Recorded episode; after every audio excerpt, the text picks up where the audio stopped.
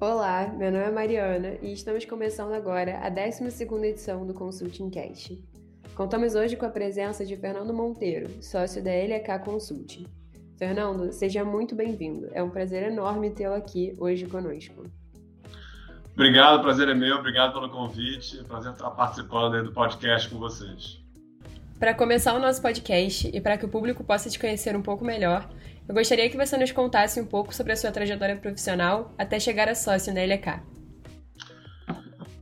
Muito bom. É, eu sou engenheiro de computação de formação. Eu me formei na PUC, no Rio. Na verdade, eu fiz boa parte do curso do IME. Fui para a PUC porque eu não queria seguir a carreira militar. Na minha época, não tinha opção. É, eu acabei, bem início da carreira, indo trabalhar na Shell, fui treinar lá e fui contratado lá na área de marketing de varejo. E eu logo, assim, é, me apaixonei um pouco pelos temas de gestão, de administração, e eu fui emendar logo um mestrado na sequência, fiz o mestrado no COPEAD, é, aqui no Rio. E logo depois, e no mestrado eu descobri o mundo de consultoria, de estratégia de gestão. No Brasil, na época, não tinha tanto, né? Era um mercado ainda que estava tinham poucas empresas aqui na, na, no final dos anos 90 é, e eu nem conhecia, na época da graduação, esse tipo de, de trabalho, né, de, de profissão. E durante o mestrado eu, eu, entrei numa consultoria, fiquei lá oito anos, dois anos fora, inclusive, é, nos Estados Unidos.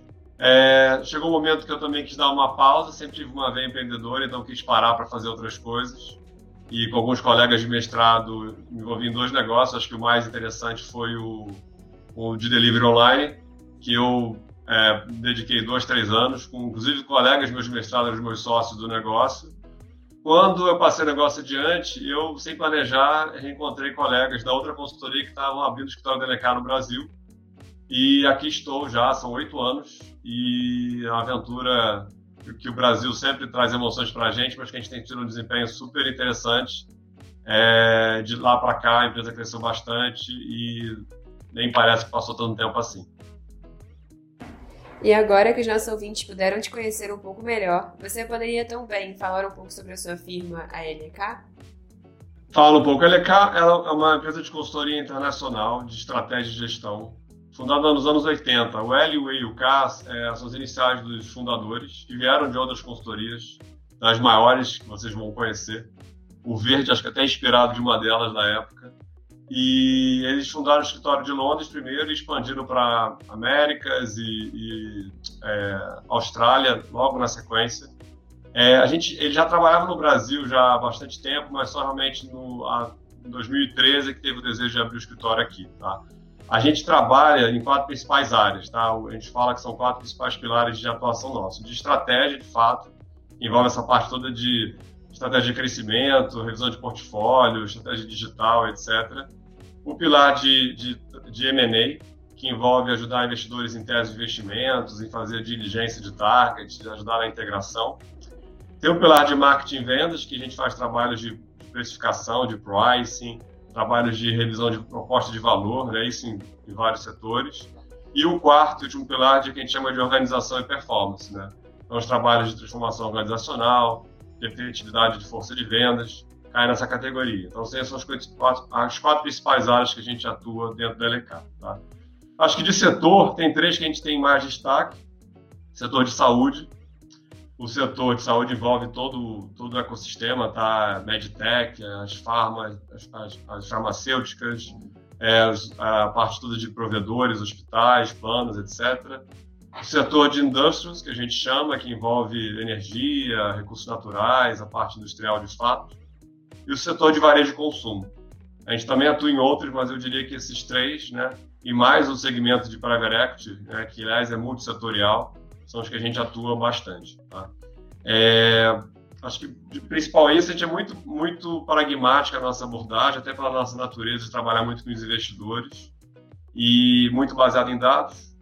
É, e de fato a gente procura alavancar experiência de várias geografias, vários cases nos trabalhos e muita cooperação entre, entre os sócios da firma. Somos cerca de 150 sócios, mais ou menos 1.500 consultores, é, e de fato é um partnership global. Nós somos todos sócios da mesma empresa no mundo. Tá? É, e falando também um pouco mais sobre a sua trajetória, você mencionou que você se formou em engenharia de computação. De que forma você acredita que essa sua formação impacta o seu cotidiano trabalhando em consultoria? Essa é uma boa pergunta. É, bastante, na verdade, assim, porque a gente no Brasil tem essa. É muito comum o background de consultoria vir de engenharia, mas isso não é, não é o comum lá fora, né? Até a, a própria função do MBA é um pouco para dar um background de negócio para quem tem outra formação. Mas no Brasil tem essa tradição por N razões. É, mas de fato, com certeza ajuda, né? Porque não só na minha carreira, eu trabalhei com projetos no setor de software né, e de tecnologia, é, em consultoria, né, excluindo até minha parte quando eu estava com, com, a minha própria empresa lá de internet. Mas é, acho que ajuda nesse, a fazer essa conexão de tecnologia com o negócio, sim, com certeza. É, quando é um projeto especificamente de tecnologia, né, onde isso tem uma vertente grande, ajuda bastante. É, e, obviamente, quando não tem, sempre carrega né, uma visão de, de, de, alguns aspectos que você pode aplicar em outros tipos de projeto, até na parte quantitativa mesmo, quando tem algum trabalho que exige. Né? Então, com certeza agrega, acho que assim, várias outras é, é, é, formações também podem ser aproveitadas, mas eu acho que tiro proveito da computação sim. Tá? E agora também, aprofundando um pouco mais na sua trajetória e também nessa sua última resposta, você mencionou a fundação do site de delivery Mega Menu. Como foi essa sua experiência com o empreendedorismo e de que forma você sente que ela afetou a sua carreira hoje em dia? Uh, foi uma experiência muito legal. Eu acho que, que me, ajuda ser, me ajudou a ser um consultor, um profissional mais pragmático. Né? Quando você vai empreender, você tem que. É, é, é, eu conversei com uma, pessoa na época que falou uma coisa que é verdade. Quando você está numa empresa, você nada numa piscina. Quando você vai empreender, em mar aberto. Né? Então você tem que ter mais cuidado com relação a risco. É você que vai estar tá, é, determinando a agenda que vai fazer, né? Não tem nada que vai ser dito para você. Então assim, eu acho que desenvolve muito liderança, pragmatismo e eu acho que, assim, particularmente no meu caso, você meio que aprende a conhecer mais o seu estilo, né? Porque você é obrigado a se expor mais, então tem alguma coisa de autoconhecimento também que acho que agrega na experiência, tá? Então, eu diria que essas três coisas são fora contatos, histórias e coisas que você depois usa, né? E por conta dessa experiência, muita gente de fora, ainda mais logo que eu entrei no escritório, até queria perguntar um pouco sobre o cenário de startup no Brasil, que tem mudado, crescido bastante. Por que, que o e-commerce não decolava no Brasil, né? E demorou bem mais aqui do que outros lugares, né? Por questões de logística. De... Então, de fato, acho que agregou em vários aspectos, tá? De pessoais e de conteúdo também para o trabalho posterior. É, você comentou todos os setores que a LK trabalha e também a gente sabe um pouquinho sobre a sua trajetória, né? Então a gente sabe que você trabalhou com varejo, indústria, tecnologia. Atualmente, há alguma área específica de atuação nos seus projetos? Eu tenho de um tempo para cá trabalhado mais no setor de saúde, né? Por muita coisa que está acontecendo, por ser uma fortaleza da firma e por questões também de, de interesse meu também no tema, né? Então, acho que é uma área que, eu, que realmente a minha ênfase tem sido nesse setor. Obviamente que a gente atua, ainda, ainda participa de trabalhos em outros, né? Inclusive, por exemplo, tecnologia, etc. Mas eu diria que saúde é o principal de, de, de, de algum tempo para cá, no meu caso. Eu acho essa atuação na área de saúde muito interessante, especialmente porque é um setor que hoje em dia está muito em evidência. Uma das formas que a gente pode realmente confirmar isso é pela grande alocação de recursos que tem sido feita nesse setor. Então, um exemplo é que em 2020 a XP criou o Fundo Internacional Trend Saúde Global, que é basicamente um fundo que tem como objetivo e foco o setor de saúde.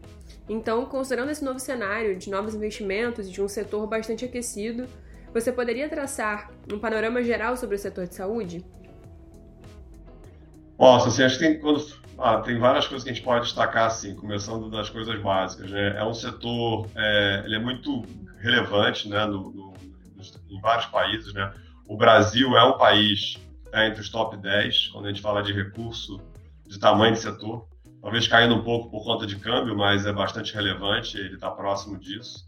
É, obviamente que se destaca uma coisa que é interessante de olhar, que tipicamente, como o gasto de PIB é na ordem de 10%, o único país que, os países que se destacam é, para cima e para baixo disso é, é Estados Unidos e China, é, o setor de saúde nos Estados Unidos é, é, muito grande. Se ele fosse um país, ele seria uma das maiores economias do mundo, porque ele é 17% do PIB americano.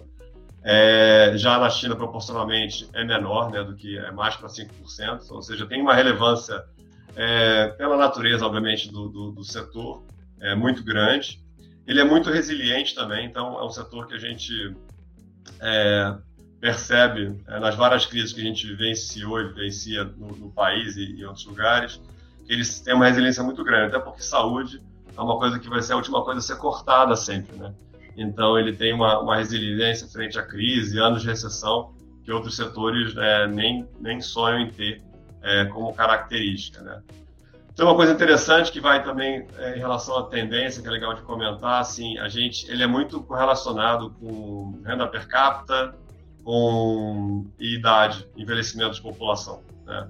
Então, por isso é que ele tem essa tendência forte de crescimento, né? Porque há uma, uma tendência de progresso mundial e envelhecimento mundial também por novas, né, por novas condições e, e, e aumento de expectativa de vida, né? Então, essas coisas empurram muito favoravelmente o setor. É, acho que assim, tem, além, a gente pode até falar mais à frente, mas tem muita coisa ligada também à, à disrupção acontecendo, né? E tecnologia afetando, muita oportunidade, é um setor muito complexo, né? Então, tem muita coisa acontecendo. Exatamente, acho que como você acabou de falar, acho que isso é, essa é a chave do setor. Ele é um setor muito complexo e que envolve muito, muitos fatores e muitos ambientes até. Então, ele envolve hospital, laboratório, operadora de planos de saúde, até como você citou no início, nós estávamos falando das áreas de atuação da LHK. E pensando nisso, em todas essas, é, essas questões que o setor de saúde envolve, qual, quais você apontaria como os maiores desafios do setor atualmente? Olha, acho que até para entender os desafios, acho que o, o setor tem uma coisa curiosa que, que ele tem uma complexidade que quem, quem usufrui do serviço não é quem paga, e então tem essa dificuldade, essa, essa quantidade de stakeholder envolvido. Né? Você tem o prestador, você tem o paciente, você tem o plano, você tem um plano, tem o lado privado, o lado público complementar, é, e toda uma complexidade técnica né, de, de necessidade que você pode ter. Então, ele de fato ele, ele é, é um terreno fértil para confusões, né, para distorções e para ineficiência. Né? É, eu diria que o maior desafio é, que, que, a gente tem, de fato, é o crescimento do, da inflação médica, dos custos. Tá? É, esse, esse, esse, tem crescido ano após ano, é acima da inflação, é, é, pressiona todo mundo, todos os stakeholders em algum grau. Né? Você tem uma, uma, uma quantidade de drogas novas sendo lançadas, de novas tecnologias sendo criadas de tratamentos. Uma vez que estão disponíveis, né, o paciente, a pessoa quer ter acesso a elas, né? só que isso tem um custo. É, como é que você faz essa conta, pagar, né? E aí você fala tanto de medicamento quanto de tipo de tratamento, de uso de equipamentos modernos, etc. Né? Então, eu diria que essa é a questão principal. Se a gente parar para pensar nas tendências, ajuda a pensar nos desafios, tá? Eu acho que de tendência, assim, essa que eu comentei, acho que a demanda crescente e custo crescente, acho que é uma, é uma principal. É, mas também tem uma, uma tendência de mudança da forma de cuidado, e aí também tem uma questão de, quando a gente fala de mudança de cuidado, é basicamente você tem é, é, muita coisa ligada à aplicação desde telemedicina, a uma busca maior assim por, por uma abordagem baseada em valor, né? E não é, apenas com, com gerar, é, focada em produção.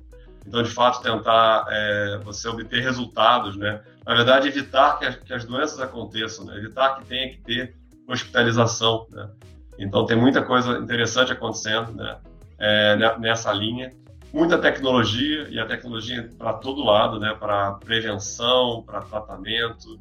É, tem exemplos interessantíssimos, assim, equipamentos de ressonância, de imagens que eram, são trambolhos que vão se reduzir de tamanho é, brevemente, já tem alguns sendo aprovados. Seja, tem muita coisa acontecendo também na parte de equipamento, por exemplo, além da parte de software, de inteligência artificial, tem uma outra questão que, que é mais ligada ao comportamento de consumidor do paciente, que ele está se informando mais, ele está é, entendendo mais, ele tem mais acesso a dados, isso também cria uma, uma força nesse, nesse jogo. E eu acho que a quinta tendência forte é essa parte de a mudança toda de dinâmica da indústria, né? É, você olha o Brasil está tendo uma consolidação muito grande é, de, em, em, vários elos da cadeia, né, na parte de, de hospitais, é uma tendência de verticalização, porque como o custo sobe muito, o plano verticalizado é uma forma dele controlar o custo, porque o hospital é dele.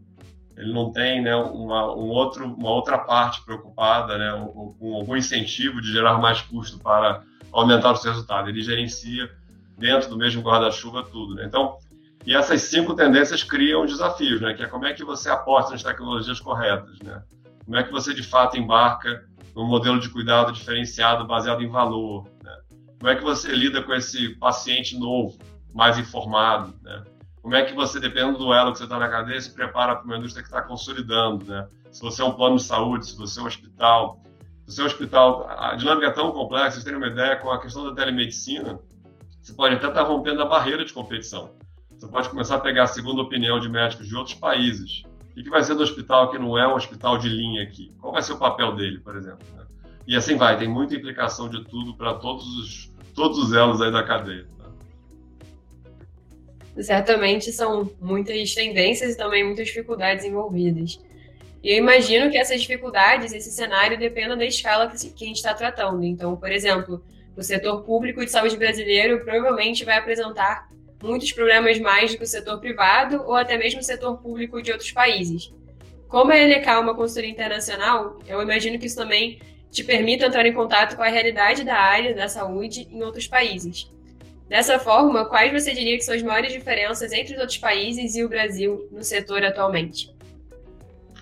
Olha, tem uma coisa interessante quando você olha os números do Brasil e compara, é que no Brasil, apesar da gente ter é, é, o SUS né, e ter uma, uma, na Constituição direito à saúde, né, e que, que é uma coisa fantástica, mas complexa de ser implementada né, na prática, é, o nosso gasto com a saúde complementar, com o privado e o out of pocket, né, com dinheiro, com desembolso para medicamento, etc., é muito alto, né? Proporcionalmente, é um dos mais altos, mais altos do mundo, né? Inclusive maior que o dos Estados Unidos, né? Para surpresa de, às vezes de algumas pessoas. Então, assim, a gente tem um desafio que é, é a gente tem uma, uma um, um, desafio de desenvolver o, o, o, público, né? Mas obviamente a gente tem uma questão de, de permitir que você tenha opções no privado é, e cria um ambiente competitivo, né, e, e, bem regulamentado, né. E isso não é trivial de fazer em lugar nenhum. Acho que isso daí daria um podcast só sobre isso. Né?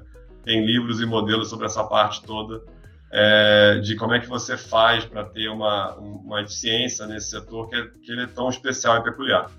Em relação à comparação com outros países, acho que assim, é, a questão do, do, do custo ele é uma coisa universal, tá? é mundial. Então, isso, esse problema que o Brasil enfrenta, acho que vários países estão enfrentando, porque as tendências são globais, na verdade. Né?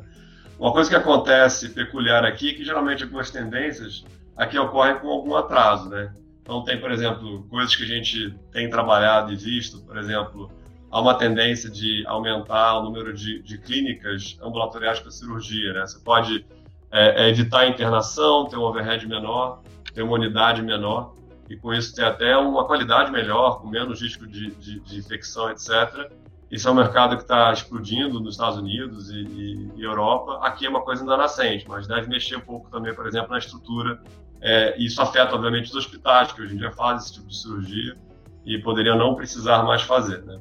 Então a gente tem uma questão de estar um pouco atrás de tendências. Né? Outra que claramente está um pouco atrás, mas andando, é, você olha, vê o mundo das farmácias, elas estão se posicionando, algumas delas, para virarem hub de saúde, de fato, e, e até aplicando tecnologia para poder ser um ponto de atendimento, para cuidar de crônico, vacinação, é, fazer algum exame, né? Então, isso pode crescer, tem potencial, né? Isso é uma coisa que está mais forte em alguns lugares, né? É, tem lugares fora que tem até quiosque de autoatendimento e coisas do tipo com tecnologia. Você pode ter um médico remoto te ajudando no lugar, né? Para ter uma, uma qualidade melhor do que a telemedicina com algum sensor, com equipamento para medir pressão e outras questões. Então, assim, é, é, mas tem uma, um, em relação ao Brasil, uma questão de algum atraso, né? A gente tem uma. uma isso vale para vários setores. Né? Geralmente as pessoas até olham para fora, e aqui vai estar sempre um, um, um, ou dois passos atrás, que cria oportunidade também para quem está olhando e procurando tentar se antecipar né? e tentar surfar alguma onda é, que vá, de fato, ainda estar tá no início aqui. E ainda pensando nessa escala internacional, algo que me parece comum, como uma dificuldade do setor independente do país, pensando até mais especificamente no chão hospitalar, é a questão da logística. Um exemplo que a gente tem da FRJ é que no hospital universitário, quando foi implementado um plano de logística, o hospital conseguiu ter uma redução de custos de materiais de 43%, o que mostra realmente a necessidade que esse ramo da saúde tem de projetos que sejam desse tipo para o seu eficiente e bom funcionamento como setor. Então, tendo em vista essa necessidade e os problemas todos que você trouxe até agora, de que forma a consultoria consegue agir para trazer essas soluções? Olha, assim, tem vários tipos de trabalho que a gente faz para ajudar, tá? Acho que, assim, tem alguns clássicos, né, que são bastante comuns. Acho que esse, justamente pela presença global, nossos colegas em outros países olhando esses temas e, e nos seus respectivos mercados, né, e compartilhando o que, o que aprendem, essa coisa de olhar a tendência e ajudar as empresas de, dos diversos elos a se preparar para elas, né? Então você tem é, desde, por exemplo, se antecipar numa consolidação, é, se preparar para eventualmente aplicar, é, entender o impacto de uma tecnologia. Então essa questão de olhar tendências globais, entender aspectos locais, ajudar a pensar. Né? A gente tem discutido trabalhos, por exemplo, para repensar como é que vai ser o futuro é, do ambiente das farmacêuticas no Brasil, futuro dos hospitais no Brasil. Então, essa, esse trabalho de visão é, é, é de longo prazo é bastante comum e a gente traz é, expertise, é, conhecimento de outros lugares e método né, para ajudar as empresas a traçarem isso e, planejar e tentar se antecipar. Né? Obviamente que no Brasil muitos grupos até não têm tanto a tradição de pensar com longo prazo, isso tem mudado, né? mas é cada vez mais comum. E acho que a Covid também ajudou nesse aspecto, entre outros, a, a se pensar em questões é, é de mais longo prazo. Tá? Acho que outro ponto é, relevante de trabalho é a, essa questão toda de ciência, não só da logística, né, mas tem muita oportunidade para você é, melhorar é, é, o funcionamento do sistema, tá? Então, por exemplo, quando você pensa em trabalhos que a gente discute com seguradoras, né, planos de saúde, quando você, por exemplo, evita é, é, que o seu beneficiário é, procure um especialista sem precisar, faça um exame caro sem precisar, vá para uma emergência sem precisar, você consegue melhorar o atendimento dele e reduzir custos ao mesmo tempo. Né? Então, ah, tem muita oportunidade, né? tem startups também tentando empurrar isso, né?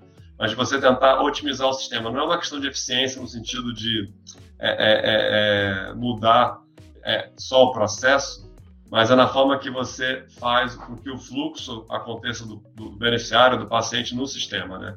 Então, esse incentivo para racionalizar pedido de exame, é, toda essa parte de tecnologia para você manter informações centralizadas e ter aproveitamento, é, você evitar uma busca por especialista às vezes muito cedo, né? então a questão de rede primária para você cuidar disso, então são, são coisas que você pode fazer para melhorar a qualidade é, e, e, eficiência ao mesmo tempo, né? São trabalhos que a gente também discute e faz relativamente bastante.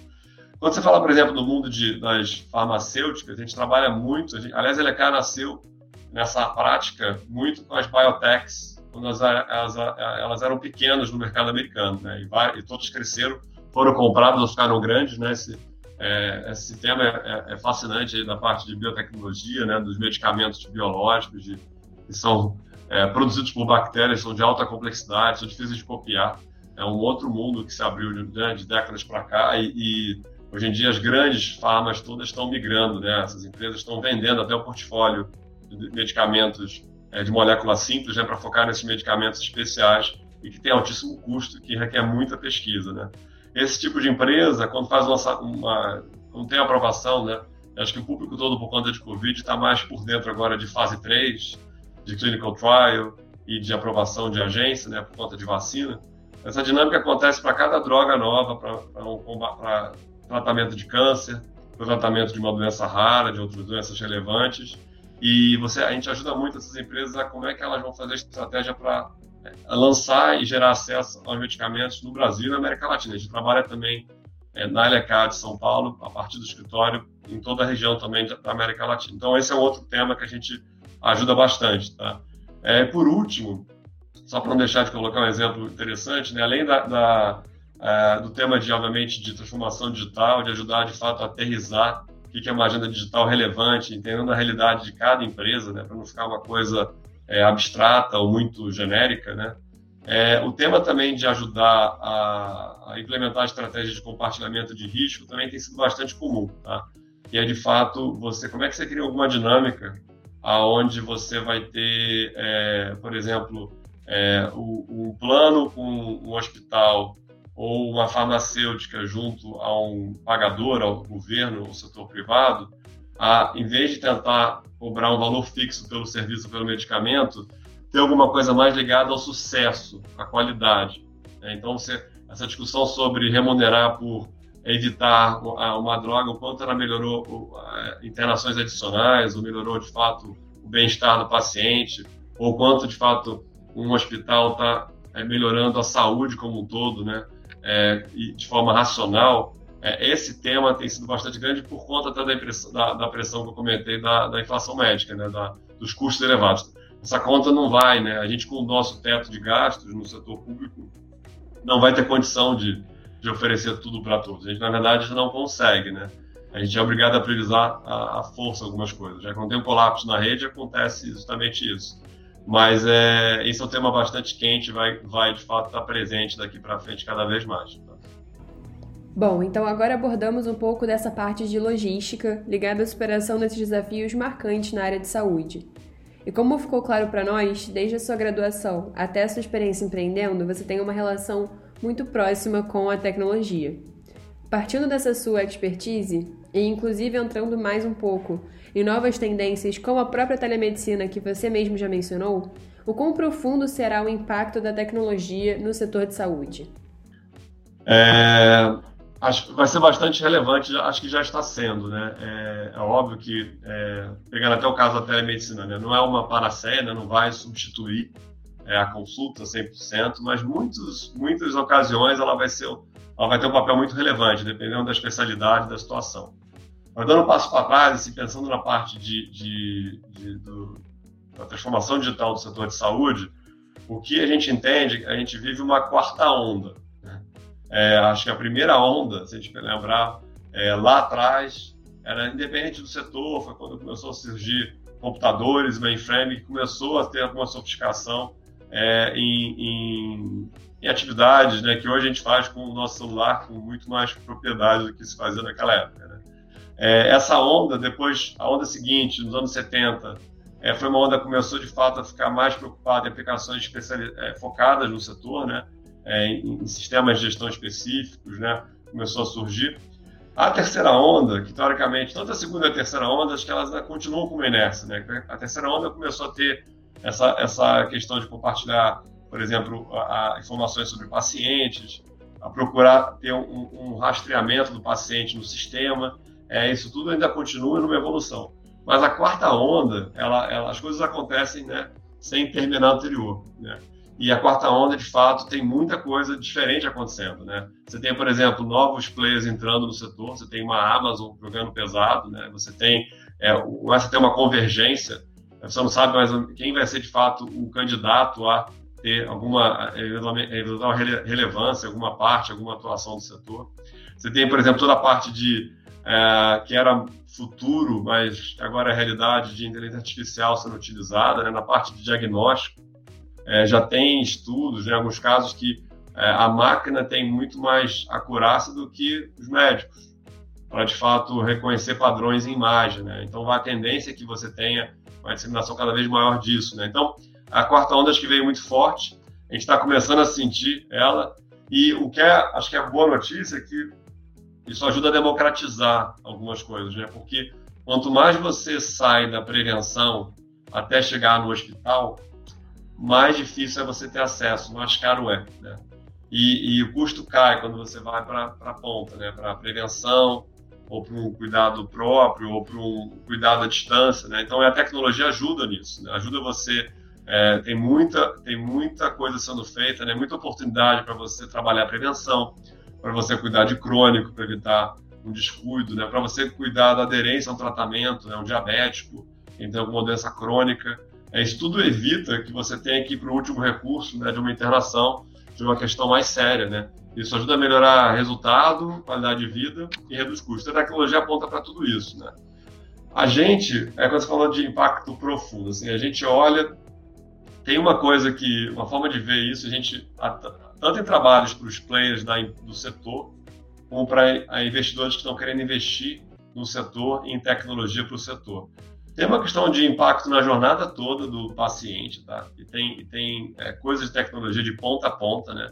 Como eu comentei, assim, desde você da prevenção até, por exemplo, cuidado com idosos, você tem aplicativos que ajudam de fato a, a memorizar medicamentos que têm que ser tomados, administrados e, e dúvidas, né?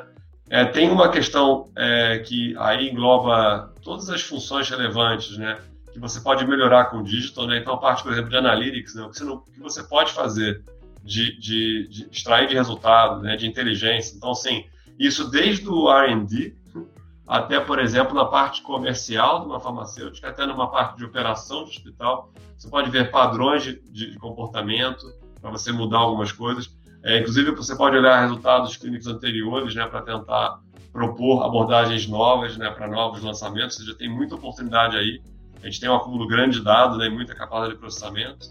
E o terceiro bloco grande é que, assim, para cada elo da cadeia, né, para quando você pensa nas empresas de, de medtech, de materiais, né, de equipamentos médicos, nas farmas, etc., também tem aplicações específicas para cada uma delas, né? Acho que uma que eu tenho visto muito, e essa é uma que, por exemplo, o Covid impactou bastante, é todo o trabalho que as farmacêuticas têm de é, é, é, é trabalhar com os médicos, né? de apresentar os produtos, explicar como deve ser aplicado, as características, né? para eles poderem entender é, e quando, em que momento eles podem lançar mão daquilo, dado algum, alguma condição dos pacientes que eles atendem, né? Essa, essa, esse trabalho todo, até então, sempre foi muito presencial. Com a pandemia, é, teve um, um, choque de realidade, né? Teve que parar de ter visitação. Isso até voltou um pouco entre a primeira e a nossa segunda onda, mas voltou agora novamente para um estágio muito pior. A gente está numa fase muito complicada no momento é, desse podcast aqui, que eu espero que a gente passe logo, mas vai demorar ainda um pouco. É, e as empresas estão que se adaptar à força ao que o varejo já está falando há algum tempo de omnichannel. Elas vão ter que ser omnichannel né, nesse aspecto. E elas estão atrás, né, porque acho que a energia sempre foi muito colocada no R&D, nos medicamentos, e menos nessa parte, por uma questão natural, né, até porque a, o breakthrough de, de, uma descoberta, de uma pesquisa, consome muito, né, é uma dinâmica, é um jogo de muito investimento, de muita expertise. É difícil uma empresa fazer tudo bem feito, né? E é diferente do varejo, né? Que o varejo, se, se não vai por esse lado, ele, é, ele já é, foi atropelado, está sendo pelos né, players digitais já há muito tempo, né? Um pouco diferente de dinâmica, é normal ter um pouco desse descasamento. Mas a Covid está forçando isso, então isso é um tema que está acontecendo e, e, e, e, também, de novo, né? Não vai ser uma questão de de conjuntura. Veio para ficar, vai ter um papel mais relevante o digital nessa parte também, por exemplo. Mas isso é para vários players, tem exemplos assim. Esse é um caso bem emblemático que eu vivencio para as farmacêuticas. Bom, então acho que eu vou pegar um gancho nessa sua resposta em relação à pandemia, que eu acho que é uma parte muito importante desse tema, já que a gente está tratando justamente dos dois pontos que a pandemia mais impactou, que foram justamente o setor de saúde e a tecnologia. Os atendimentos online, por exemplo, antes eram pouquíssimo utilizados. E hoje em dia já temos startups que alegam ter feito em 2020 1,3 milhão de consultas 100% virtuais, mostrando como esse comportamento, esse, essa tecnologia vem sendo cada vez mais utilizada. Com todas essas mudanças que já conseguimos observar e todo esse contexto que você traçou para gente, o que você diria que deve ser o futuro da saúde e de que forma o Covid acelerou esse processo? A Covid acelerou a digitalização para todos os setores, né? E a saúde não foi diferente. Né? E a gente vive, vê isso e vivencia isso desde do março do ano passado. É, é interessante, por exemplo, a, a questão regulatória é, sempre trava tecnologia, né? Sempre trava, porque é normal, né? As coisas são, são criadas depois tem que ser regulamentadas. Né? Então, por exemplo, havia uma resistência com telemedicina na parte regulatória, com receituário eletrônico, né? E a pandemia teve que forçar essas coisas a acontecerem, né? E, e talvez se não fosse isso demoraria muito mais, né? A gente fez uma pesquisa, a gente até é, deve renovar ela esse ano, fez uma pesquisa bem no meio do ano passado sobre telemedicina. É super interessante. A gente descobriu naquela época, foi mais ou menos, a gente rodou no meio do ano, é, que o número de pessoas que a gente, numa amostra bem grande, Brasil toda e várias classes sociais, o mundo de pessoas que tinha feito algum experimentado telemedicina antes da pandemia aumentou é, de 5% para 20%. Isso no meio da pandemia. Né? Esse número deve estar bem maior agora. Então, de fato, ela fez muita gente obrigar a ter que experimentar, porque não podia né, sair, ou, ou, era não aconselhado a sair, e você às vezes precisava do atendimento. A outra coisa interessante que a gente viu também, assim, bom, será que, que o pessoal gostou? Saiu e, e, só porque tinha que sair, mas acabou não gostando, mas o que a gente viu é que, de fato, a, o nível de satisfação aumentou de quem usava antes em relação a durante a pandemia. É, então, é, é, houve uma, uma satisfação, principalmente, obviamente, quando há uma resolução do problema, né? quando você é atendido, evita o deslocamento e, de fato, a pessoa à distância ela, ela resolve o teu problema. Agora, o mais legal, isso que eu queria até, a gente podia em breve rodar novamente a pesquisa, é que 60% das pessoas que utilizaram é, falaram que iam passar a utilizar igual ou mais futuramente, ou seja, elas tinham intenção de continuar usando até aumentar o uso, no mínimo manter ou aumentar. Também, o número próximo disso, 60% falou que provavelmente ia usar ou muito certamente iria utilizar. Então, assim, é, todas as tendências aí de, de, de reutilização e de, de, experimentação estão na mesa, né? É claro que não é toda especialidade, né? Tem, tem, tem práticas que é muito complicado você tratar assim, tem outras que é muito mais adequado, né, para uma uma, uma consulta de retorno para algumas práticas, né, alguma especialidade, né, mas para outras, obviamente, que você tem que ter, é, em algum momento, você vai ter que ter a presença física, vai ter que ter o, o toque, né, a presença com, com, o profissional, mas o potencial é bem relevante, assim, de penetrar. É, é, é, é não é uma questão de é, radicalmente mudar todas as práticas, mas a penetração pode ser bem relevante em algumas, algumas áreas, sim, né? É, e essa é só uma delas, tá? A, a, eu acho que é, essa parte, por exemplo, que eu comentei do, do da, da, parte comercial das farmacêuticas é uma que veio para chegar e foi acelerada pela Covid, com certeza, né? É, e, e, vão acabar percebendo a eficiência que você tem, né? Porque quando você também está, você consegue usufruir bem do canal digital, você aumenta a sua capacidade de acesso, você não tem mais a perda com deslocamentos e você pode, na verdade, também entendendo que é um mini-channel, levar em conta digital para quando você está na presença física, de fato, é, é, é, tirar o maior proveito daquele momento de presença face-to-face -face, física com, com o profissional de saúde. Então, tem, tem coisas que a gente viu que, por força do contexto, foi, teve que ser experimentado, e agora vai se perceber que é um mundo até mais interessante do que a gente fazia até então. Então, você acha que tem. É, é, esses são dois exemplos, mas acho que tem vários, tá? E tem. É, é e o próprio aspecto aí de. de é, experimentação, né, de toda a pressão também de, de queda de mobilidade, é, tem exemplos similares a esses, assim, vários, é, é, os vários players da, do, do, ecossistema de saúde.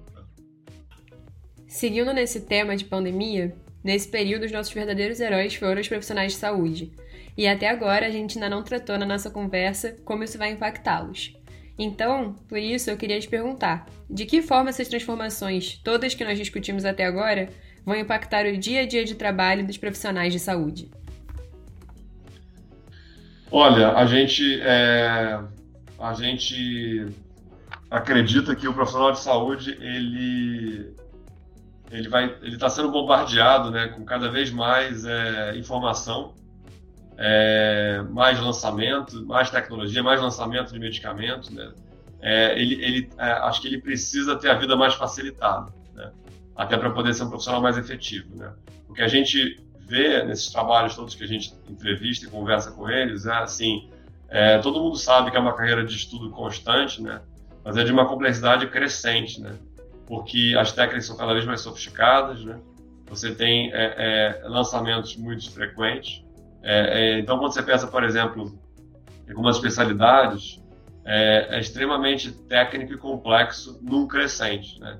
Então, eu imagino que, que uma forma de ajudar e que o setor tem que tentar ajudar é realmente criar soluções que facilitem né, o aprendizado de novas, é, de novos, de como aplicar novas técnicas, novos medicamentos, né, como é que você compartilha é, esse conhecimento, como é que você facilita, entrega as coisas um pouco mais direcionadas, né, porque é uma agenda tribulada, né, é, é uma, uma, uma área de atuação, uma jornada intensa, é, com uma mudança constante né, de, de, de, coisas, né? E como é que você faz com que você fique atualizado, né, ao mesmo tempo é, não seja atropelado pelo volume de trabalho e de formação. Então, acho que, de alguma forma conseguir ajudar a estarem em dia é, e ajudar a trabalhar, ajudar um pouco a diminuir o volume, né? Então, até quando você racionaliza o sistema e evita, por exemplo, é, uma busca a um especialista no momento que você não precisa, você também já está ajudando, né? Você tem que garantir que no sistema as peças certas estão sendo usadas no momento certo, né? Isso vai ajudar a evitar, diminuir gargalos, né? desperdício.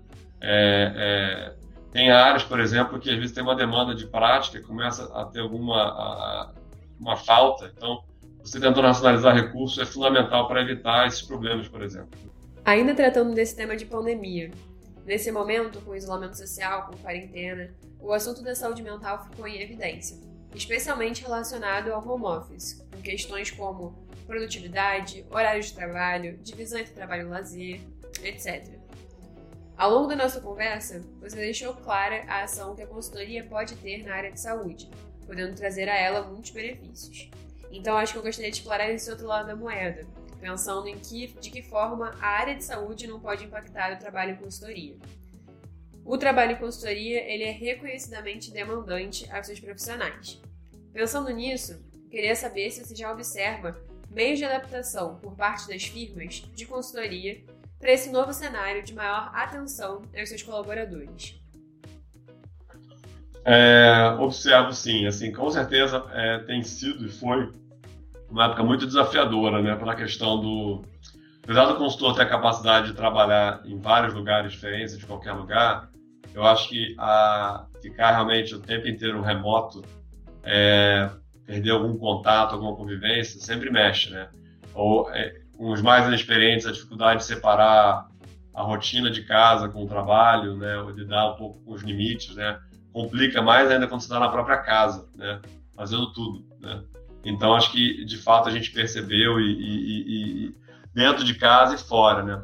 O que eu percebi fora, é, e até uma coisa que a gente tem, é, acabou oferecendo, a gente acabou entrando no, no, no, em contato, por exemplo, a gente fez uma revisão para fazer uma, uma melhora no nosso, até no nosso próprio plano de saúde para os consultores, e um dos aspectos que a gente fazer essa mudança essa, esse, essa melhoria, entre aspas, né, é, foi de fato até um dos aspectos foi que esse grupo né, é, deu muita ênfase à parte de saúde mental, é, ao apoio, né, inclusive remoto, que é uma coisa que é, gera muito interesse, a gente sabe que tem muito valor.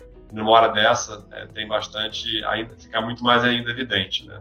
É outro aspecto acho que interessante que a gente a gente a gente vê o mal sempre viu o valor, né? Essa parte, por exemplo, de cuidar das, dos consultores, né? Do, do, do, nosso grupo, né? É fundamental porque o nosso negócio é gente.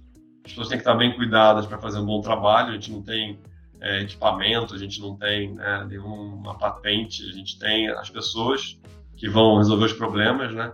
Então, uma coisa que a gente recentemente fez também foi é, que estava, na verdade, tentando fazer isso, inclusive pré-pandemia, foi trazer uma pessoa é, mais sênior para cuidar da parte de pessoas, inclusive, é, inclusive com uma formação de coach é, para poder ajudar né, na, na, parte de aconselhamento, etc. Porque é uma carreira que tem essa característica de, de você é, é, ter que ler as pessoas, ajudar a encaminhar para os projetos que têm mais afinidade, o que é importante no momento que a pessoa tem, ao mesmo tempo ajudar com as pessoas lidarem com as dificuldades, com a pressão do prazo, né? E acho que a pandemia evidenciou tudo isso. Então, assim, é, é, eu não tenho uma leitura assim do setor de consultoria como um todo, né, o que, que, todos estão fazendo, mas eu sinto que esse tema é mais evidente, assim, a preocupação inclusive com o bem-estar. Agora, por conta da questão toda de comorbidade, no caso da Covid, acabou virando um alerta para as pessoas serem mais saudáveis, controlar um pouco o peso, entre outros aspectos, terem uma vida mais ativa, né? Então, essa preocupação também com isso, a gente percebe também que aumentou no grupo e é bem-vindo. Acho que é, e, a, e, a, própria geração também, né? Acho que a, a, eu acho que cada vez mais a gente tem é, um grupo de consultores que é preocupado com esses temas que trazem, né? É, mas eu vejo por aí, eu acho que a gente tem é, é, é, a questão de preocupação com o bem-estar. E, de novo, né? Você comentou do, do, da parte pesada, mas se você está, às vezes, até com volume de trabalho intenso, mas num ambiente agradável, né? Acho que, você, acho que tirar a carga e a pressão, né? Um ambiente pesado às vezes é muito pior do que até, eventualmente, se tem um, um prazo que exigiu horas mais do que você gostaria, né? Acho que ter um ambiente é, que as pessoas fiquem mais abertas, à vontade, é fundamental. Que isso aumenta a retenção das pessoas, aumenta com que elas deem o melhor que elas têm né, para o pro projeto. É, só, tem, é, só tem benefício. Né? Às vezes é difícil, tem momentos que são difíceis, tem situações complicadas. Às vezes muita coisa está acontecendo, a gente não dá atenção para um ponto ou para o outro, né? Mas a gente tem que criar esse mecanismo. Essas pessoas que vão estar olhando é, como as pessoas da área de, de, de, de, RH, né, da nossa área de people, que vão estar olhando a coisa de uma forma cross e preocupadas com esse, com esse aspecto, né? Tem que preocupar com as pessoas o tempo inteiro. É um, é um, e esse é um trabalho constante, né? Não é pela pandemia, não começou só por conta da pandemia, ele é constante, mas acho que a pandemia evidenciou, tá? É, simples, tá, gente? Até quando a gente vai discutir como é que a gente, a gente fazia muito evento social, é muito encontro, corrida de kart, um happy hour. E quando a gente pega essas coisas, como é que você faz uma coisa aqui nessas telinhas sem ser uma coisa artificial ou, ou chata, né? Então, acho que até pensar nessas ideias assim foram tem sido um aprendizado. A gente também tem melhorado, mas ainda tem muito que melhorar com certeza. Bom, Fernando, infelizmente estamos chegando ao final do nosso podcast. Porém, antes de concluir, eu queria te perguntar se você tem alguma dica, seja ela acadêmica, profissional ou até mesmo pessoal, que você daria para as pessoas que querem construir uma carreira em consultoria. Olha, é, eu acho que quem, quem tem muito desejo de construir é, e tendo uma, uma formação boa, né, eu acho que como todos vocês, tem todos os elementos para conseguir é, entrar e ter sucesso na carreira. Né?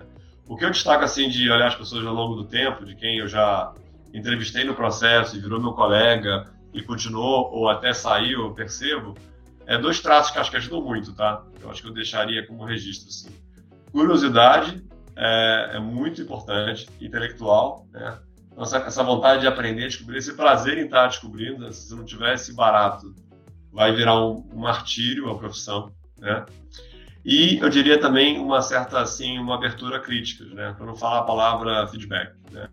É, é muito importante você estar atento ao que a, a equipe, é, com quem você está trabalhando, está percebendo que você pode melhorar, que você faz bem para continuar e não ser defensivo, estar tá atento a isso, isso ajuda muito. Né? Essas duas coisas, acho que são dois determinantes aí para de traço de sucesso, né? Eu até teve um colega meu mandou um vídeo que comentou na verdade um outro, não para consultoria, mas para geral, para qualquer profissão, e de fato traço mais importante é, uma, é a resiliência, né? a perseverança. Eu concordo também, né? Não é na primeira crise, no momento mais difícil, no projeto mais cabeludo, no cliente mais complicado, é, que você tem que, né, tem que parar, respirar, porque nunca nada é linear. Então essa, eu acho que eu sinto hoje um pouco na geração mais impaciência é, e menos resiliência, né? Isso é um pouco até batido, você deve escutar isso de outras conversas já. Mas não sei se é pela velocidade de, de informação, pela correria de tudo. Eu acho que ter um pouco de paciência, é, é, olhar as coisas com um pouco de distanciamento também ajuda bastante. Tá? Então, os meus conselhos aí são, são nessa linha. Além, obviamente, de estudar, tirar nota boa e, e obviamente, ter toda a parte ferramental analítica, etc. Mas acho que isso daí não é suficiente. Né? Acho que essas coisas são importantes também. Beleza, Fernando. Muito obrigada pelo seu tempo, por ter aceito o nosso convite e por essa participação que com certeza foi muito agregadora para todo mundo que está ouvindo e certamente muito para a gente aqui também. Obrigada. Eu que agradeço, muito legal a iniciativa, espero que tenha ajudado, que tenha sido interessante e boa sorte aí na, na, no projeto, no processo de podcast. Achei muito legal a ideia, é muito bacana participar. E esse foi mais um Consulting Cast. Até a próxima!